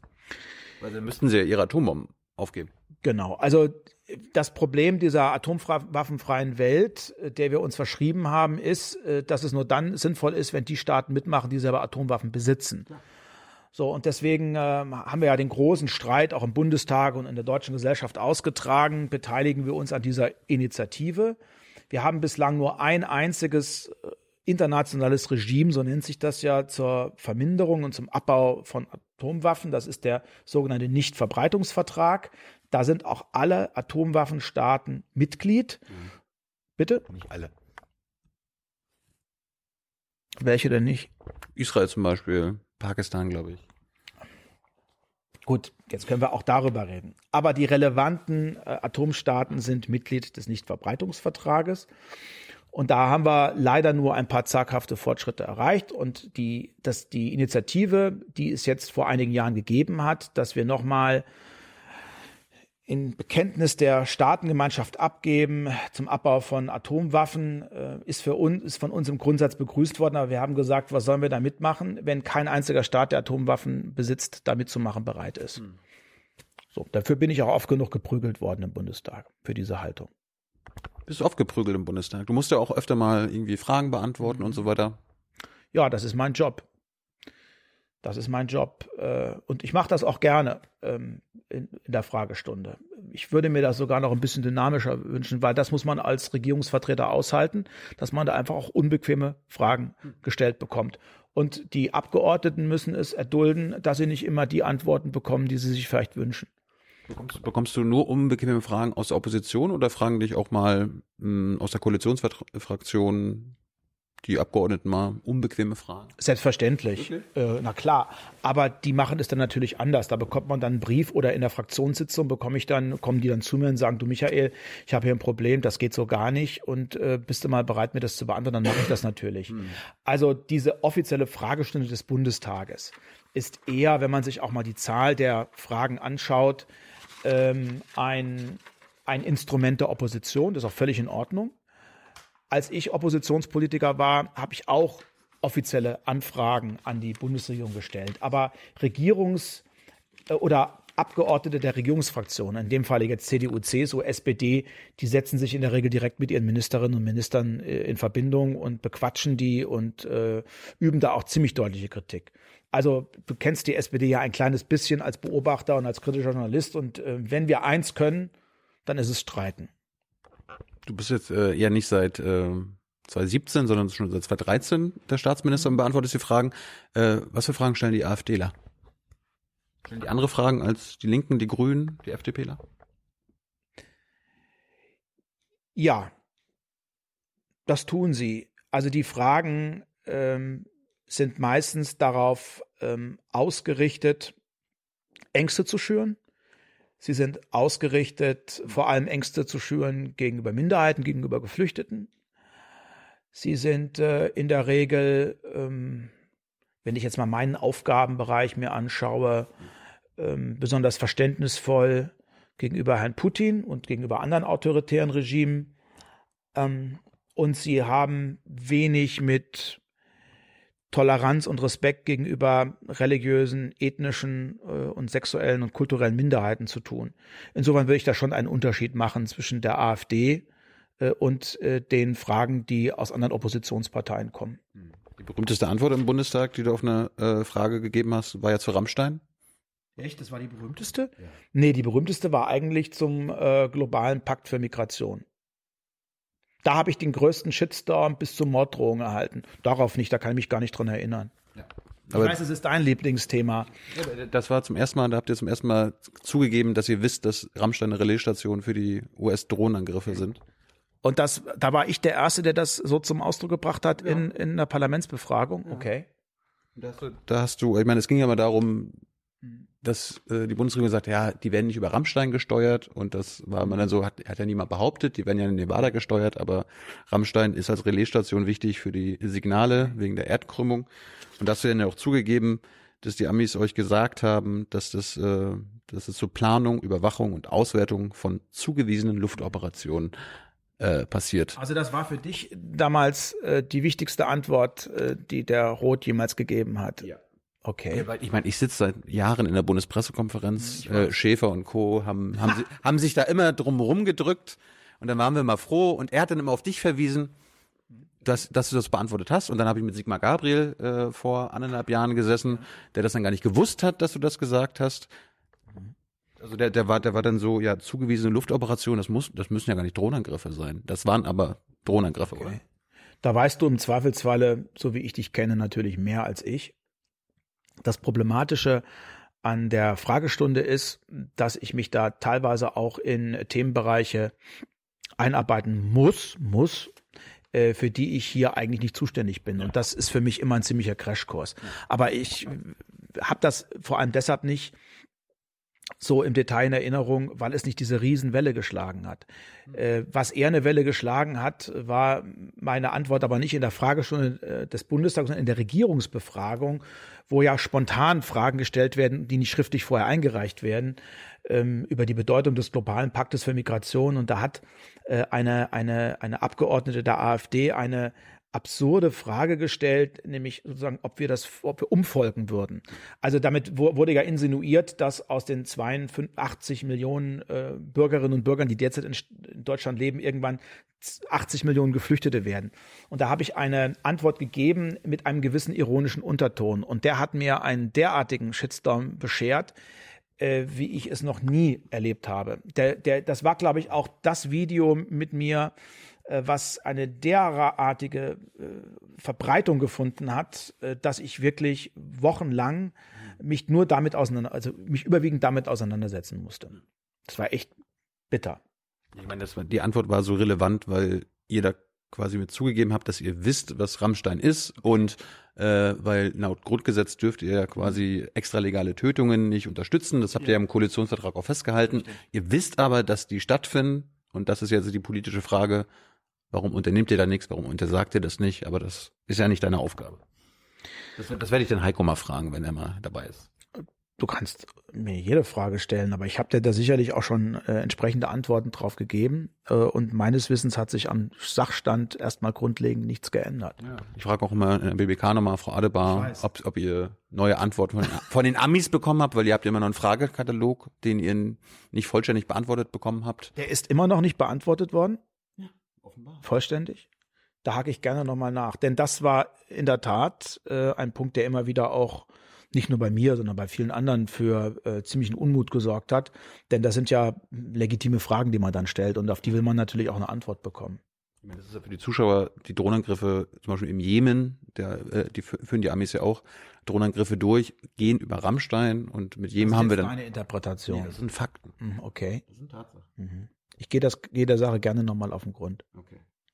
So, äh, Europa zurück. Wir, wir, stehen ja jetzt, wir haben jetzt ein Wahljahr. Mhm. Äh, ihr geht ja wahrscheinlich jetzt nicht irgendwie in, die, in den Wahlkampf und sagt, Europa muss so bleiben, wie es ist. Oder? Na, das wäre ja noch schöner. Ja. Also, ich meine, man kann ja nicht die Augen dafür verschließen, dass es äh, Menschen gibt, äh, für die Europa nicht mehr das ist, was sie sich vielleicht vorstellen. Also Schutz vor Globalisierung, äh, Schutz vor äh, Terrorismus, Schutz vor Kriegen, äh, auch ein sozialer Schutz. Ähm, da ist jetzt auch der Wahlkampf eine große Chance für uns, nochmal deutlich zu machen, worum es uns im, im Kern geht, nämlich Europa als Lebensversicherung in Zeiten der Krise. Ähm, wir brauchen auch konkret ähm, eine soziale Säule in der EU, die den Menschen nicht nur in Sonntagsreden etwas sagt, sondern die auch konkret im Alltag irgendwo spürbar ist. Das Problem an Europa ist, dass äh, oftmals es eine ziemlich unfaire Arbeitsteilung gibt, an denen wir auch nie unschuld sind, unschuldig sind.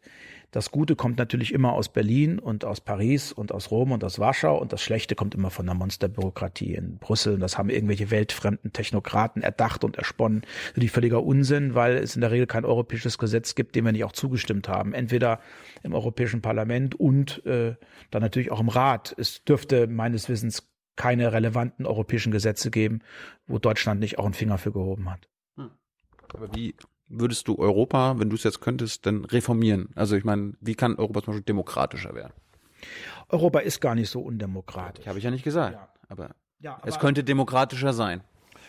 Ja, na klar. Also wenn, wenn ich jetzt, wenn es so lief, wie ich mir das vorstelle, ja. bekämen wir ein Zweikammerparlament. Das heißt, neben dem, neben dem Europäischen Parlament, was ja jetzt schon ein, also wirklich ein vollwertiges demokratisches Organ ist, hätten wir. Nee, nee, können wir ja gleich drüber streiten. Also Initiativrecht hat, also so wie der Bundestag funktioniert das Europaparlament ja nicht. Aber du weißt auch, dass äh, 80 Prozent, 90 Prozent der Gesetzesinitiativen im, bei uns in Deutschland von der Regierung ausgehen und nicht vom Bundestag. Es wird vorher abgestimmt. Ähm, ich bin auch für Initiativrecht des Europäischen Parlaments. Ich bin auch dafür, dass die äh, Kommission, aus der eine Regierung wird, ähm, ähm, vom komplett auch äh, vom Europäischen Parlament zu wählen ist. Aber teilweise äh, ist die Beteiligung des Europäischen Parlaments an der Bildung der Europäischen Kommission, die ja faktisch eine Regierung ist, größer als die Beteiligung des Deutschen Bundestages an äh, der Bildung der Bundesregierung. Also das Europäische Parlament macht Hearings, macht Hearings und in den vergangenen Jahren sind immer wieder nationale Kandidaten für das Amt eines Kommissars oder auch einer Kommissarin vom Europäischen Parlament abgelehnt worden. Das hat es in Deutschland noch nie gegeben, dass sich eine Bewerberin für einen Ministerinnenposten in einem Hearing des Bundestages stellen musste und dann hat der Bundestag festgestellt, die halten wir für ungeeignet. Das gibt's nicht. Also das muss man schon sagen, das ist ein großer Schritt in die richtige Richtung. Aber das EP kann jetzt nicht einen eigenen Kommissionspräsidenten wählen, also ohne den Ministerrat oder den. Stimmt. Also der, der, der Europäische Rat äh, hat das Vorschlagsrecht, so wie bei uns ähm, der Bundestag. Ähm, der Bundestag kann ja auch nur in begrenztem Maß einen eigenen Vorschlag machen. Mhm. Aber es gibt durchaus auch nationale Parlamente, wenn ich mal an die Assemblée Nationale denke, die im Prinzip geringere Kompetenzen hat als das Europäische Parlament. Ich will damit überhaupt nicht den gegenwärtigen Zustand verteidigen. Ich will nur so ein bisschen dafür werben, dass äh, äh, die EU und auch das EP nicht per se äh, schwach und undemokratisch sind. Aber da gibt es natürlich eine Menge noch zu verbessern. Klar, und ein paar Punkte haben wir jetzt auch benannt. Also wie gesagt, zwei Kammern, Rat einerseits, Europäisches Parlament andererseits, beide haben ein Initiativrecht. Ich war zum Beispiel auch mal gegen das Initiativrecht des Europäischen Parlaments. Ja, damals beim Verfassungsvertrag hat es viele gegeben, im Übrigen auch Europaabgeordnete, die skeptisch waren, weil sie gesagt haben, wenn wir das Initiativrecht bekommen, dann muss es auch automatisch der Ministerrat bekommen. Und dann wird dieser Ministerrat ja noch stärker. Deswegen sind wir erst einmal übergangsweise damit einverstanden, dass nur die EU-Kommission dieses Initiativrecht hat. Aber da habe ich meine Meinung inzwischen auch geändert. Wäre es gut, wenn äh, ein Deutscher der nächste Kommissionspräsident wird? Also erstmal fände ich es gut, wenn ein überzeugter, engagierter, vor allem auch an sozialen Fragen interessierter ähm, Europäer ähm, Kommissionspräsident würde. Für mich spielt die Nationalität da nicht so eine große Rolle. Aber ähm, wenn äh, Franz Timmermans zum Beispiel Kommissionspräsident wäre, der ist nun kein Deutscher, spricht fließend Deutsch, aber ist Niederländer, dann fände ich das eine großartige Sache. Oder wenn Katharina Barley eine wichtige Rolle hätte, fände ich das auch super. Aber, aber wenn Manfred Weber es wird, dann ist auch nicht so schlimm. Naja, ich bin ja Sozi, ich kämpfe ja nicht für Manfred Weber. Du bist auch Deutscher. Ja, aber ich kämpfe ja für. Du vertrittst ja auch deutsche Interessen. Du bist ja deutscher Staatsminister für Europa. Ja, aber äh, deutsche Interessen stehen ja nicht in einem Widerspruch zu europäischen Interessen. Und in der Regel ist es gut, wenn Europa stark ist, wenn Europa ähm, sozial stabil ist, wenn es wirtschaftlich erfolgreich ist, das ist immer gut für uns. Wenn es Europa schlecht geht, geht es auch irgendwann uns schlecht. Und deswegen möchte ich da keinen Widerspruch und wieder ja keinen Gegensatz herstellen zwischen deutschen Interessen und zwischen europäischen Interessen. Und ich wünsche mir, dass in der EU diese nationalen Fragen nicht mehr die vorrangige Rolle äh, haben, sondern am Ende des Tages ähm, sollte es auch starke europäische Parteien geben. Das heißt, ich mache natürlich Werbung für die Sozialdemokratische Partei Europas und deren Spitzenkandidat ist nun Franz Timmermans. Und da ist für mich zweit- oder drittrangig, ob der Franz Timmermans nun Litauer, Pole, Niederländer oder Deutsche ist. Natürlich ist es schön, wenn es auch viele tolle, engagierte Deutsche ähm, gibt äh, in Europa. Aber mal ganz ehrlich, ein nationalistischer Deutscher ähm, an der Spitze der EU-Kommission, das kann doch nicht unser Ziel sein. Es muss doch sein, dass es, muss das, dass ein guter Europäer ist oder eine gute Europäerin, noch besser. Also eine Frau, die, die, die engagiert europäische Interessen vertritt. Das ist allemal besser und wichtiger als die nationale Zugehörigkeit. Das suggeriert, dass Manfred Weber ein eher nationalistischer Politiker Nein, mitnichten. Ich finde den im Übrigen für einen CSU-Politiker erstaunlich proeuropäisch. Mhm. Was ich ihm übel nehme, ist, dass er offenkundig, um ein gutes Ergebnis zu bekommen und sich gegenüber den von mir sehr geschätzten äh, konservativen äh, Kandidaten aus Finnland äh, durchzusetzen, offenkundig einen Deal gemacht hat mit Orban, ähm, damit er auch dessen Stimmen bekommt. Ähm, das finde ich ähm, nicht gut, weil ähm, auch eine konservative Partei ein Interesse daran haben sollte, dass Europa eine Wertegemeinschaft bleibt. Und das, was äh, der Parteipolitiker Orban, der ja auch zur Europäischen Volkspartei gehört, alles zum Besten gibt oder zum Schlechten gibt, mhm. das ist aus meiner Sicht nicht immer mit europäischen Werten vereinbar. Er hat ja auch viele Freunde, rechtsradikale Freunde. In Russland Putin, äh, in Amerika Herrn Trump, äh, dann gibt's äh, in Österreich ein paar, in Israel, Herr Netanyahu. Also wir waren ja auch in Israel gerade, da haben sie uns gesagt, dass die Netanyahu-Regierung auch die Europäer versuchen zu sprengen, indem quasi Orban gestärkt wird, indem in Litauen die äh, Rechtsaußen gestärkt werden. Wie gefährlich sind die denn für Europa? Nationalisten und Populisten. Die Putins, die Trumps, die Netanyahus. Also äh, ich möchte jetzt Herrn Netanyahu, auch wenn ich ihn ähm, als konservativen Politiker sicherlich nicht zu meinen Freunden zähle, aber nicht in eine solche Reihung stellen. Doch. Äh, nee, für, für, er ist für mich äh, Repräsentant eines äh, demokratischen Landes und äh, Herr Putin ist ähm, leider nicht der Präsident einer lupenreinen Demokratie. Das ist der Unterschied. Aber Nationalisten und Populisten ähm, eint zumindest eines, äh, dass sie das Europa zerstören wollen. Denen geht es immer nur um ihr eigenes Interesse. Deswegen war ich ja auch etwas irritiert, dass ein Herr Salvini, also ein Vertreter einer nationalpopulistischen Partei aus Italien, meint, nach Polen gehen zu müssen, um dort äh, bei einer nationalpopulistischen Partei Freundinnen und Freunde zu finden, wo doch diese Partei dafür sorgt, dass es eben keinen solidarischen und fairen äh, Schlüssel gibt für die Verteilung von Geflüchteten. Denn das fordert er ja. Also da beißt sich die Katze in den Schwanz. Also wer sich auf Nationalisten und Populisten verlässt, ist verlassen. Ähm, aber wie gesagt, in einem sind sie alle geeint, ob sie nun Le Pen heißen oder anders. Ähm, sie wollen dieses Europa nicht. Für die ist es dekadent, für die ist es zu liberal, für die ist es zu sozial und außerdem ist für die ähm, Teamwork äh, nur Ringelpiez mit anfassen. Das nehmen die nicht ernst. Aber wenn angenommen die Rechtsaußen, die Rechtsradikalen auch bei der Europawahl erfolgreich sind, erfolgreicher sind als äh, vorher, welche Gefahr besteht denn da? Was können sie dann mit der EU machen? Also könnte da wirklich irgendwie was kaputt gehen? Das ist ja jetzt schon bedroht. Oder blocken die dann einfach nur im Europaparlament alles?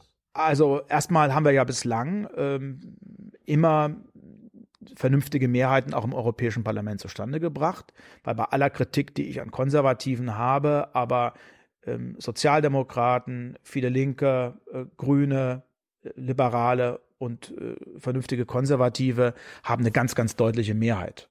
So. Das ist schon mal vorteilhaft.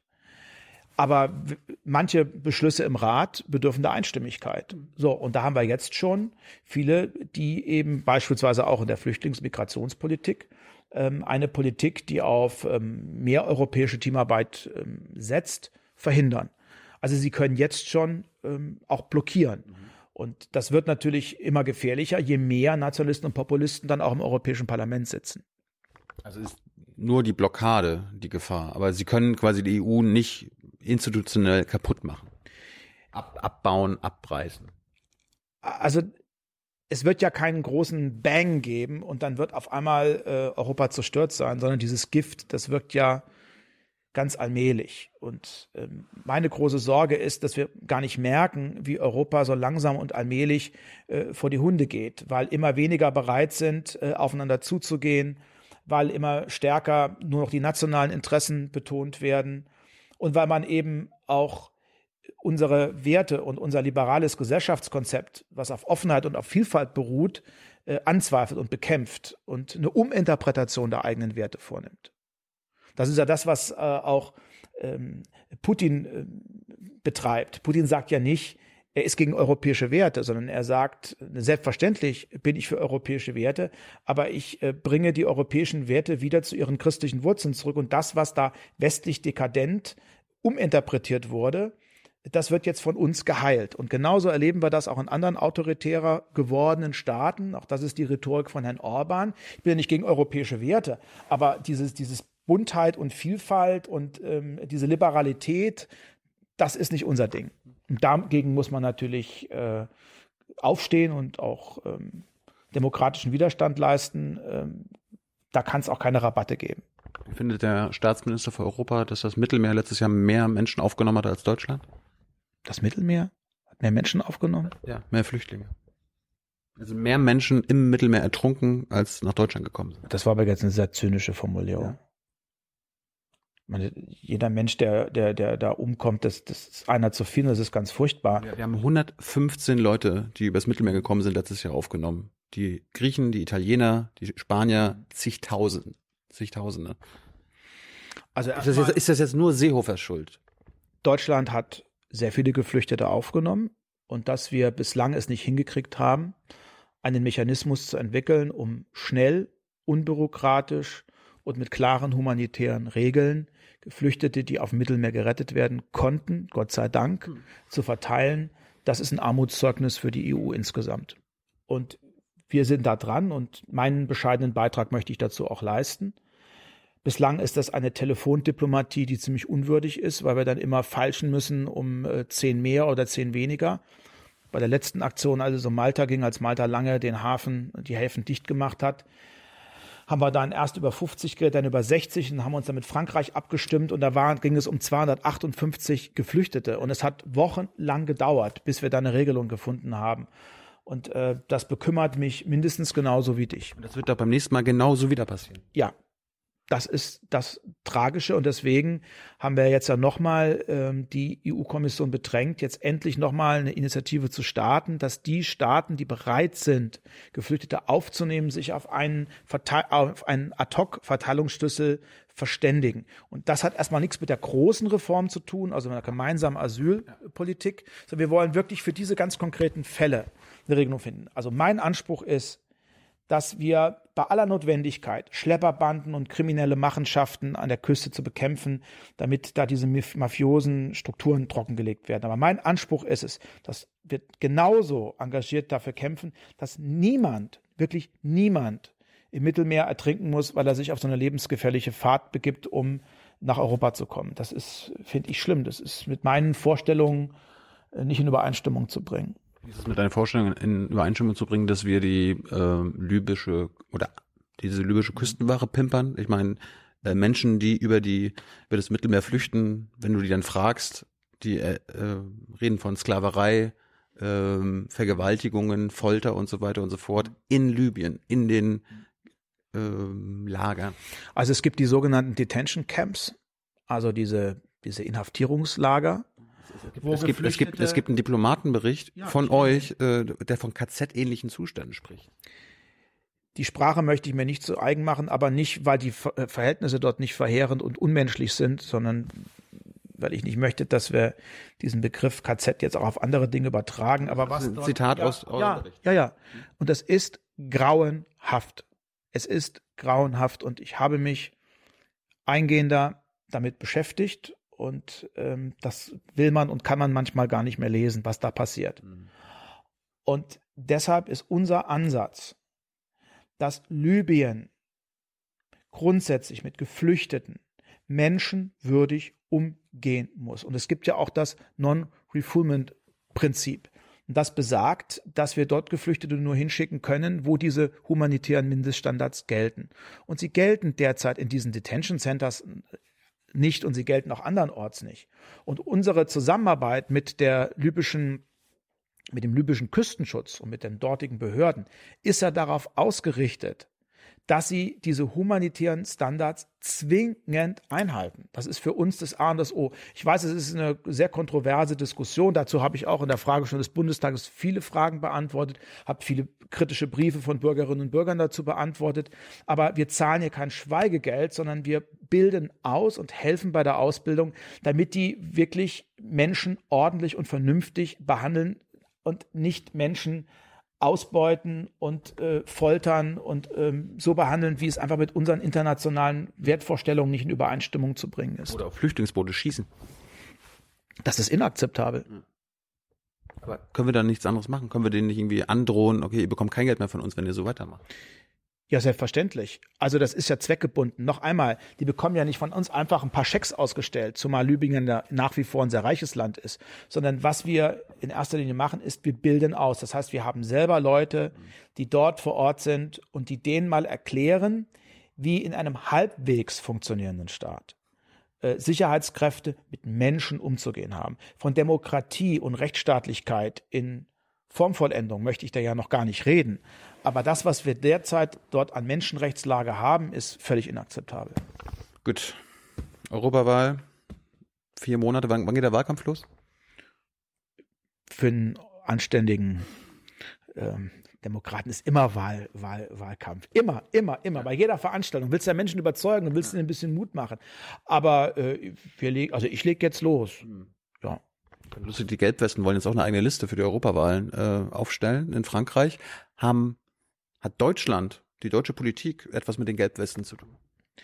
Also diejenigen, äh, die in Frankreich aufstehen, äh, weil sie sich, weil sie für mehr soziale Gerechtigkeit äh, eintreten, weil sie für Arbeitsplätze eintreten, weil sie dafür eintreten, dass äh, ihre Kinder und ihre Enkel eine Perspektive haben. Und wenn sie das mit zivilen Mitteln machen und mit friedlichen Mitteln machen, die haben auch meine Sympathie. Aber was ich da teilweise an nationalistischem Unsinn und auch an Antisemitismus gehört habe und wie dann auch so eine Bewegung offenkundig missbraucht wird oder auch ähm, ihr Verhältnis zur Gewalt nicht klärt, finde ich sehr befremdlich. Ansonsten ist jeder, der für gute Dinge protestiert, in einer lebendigen und kritischen und vielfältigen Demokratie immer willkommen. Ich meinte, also haben die Zustände in Frankreich, die zu den Gelbwesten geführt haben, also hat Deutschland damit was zu tun?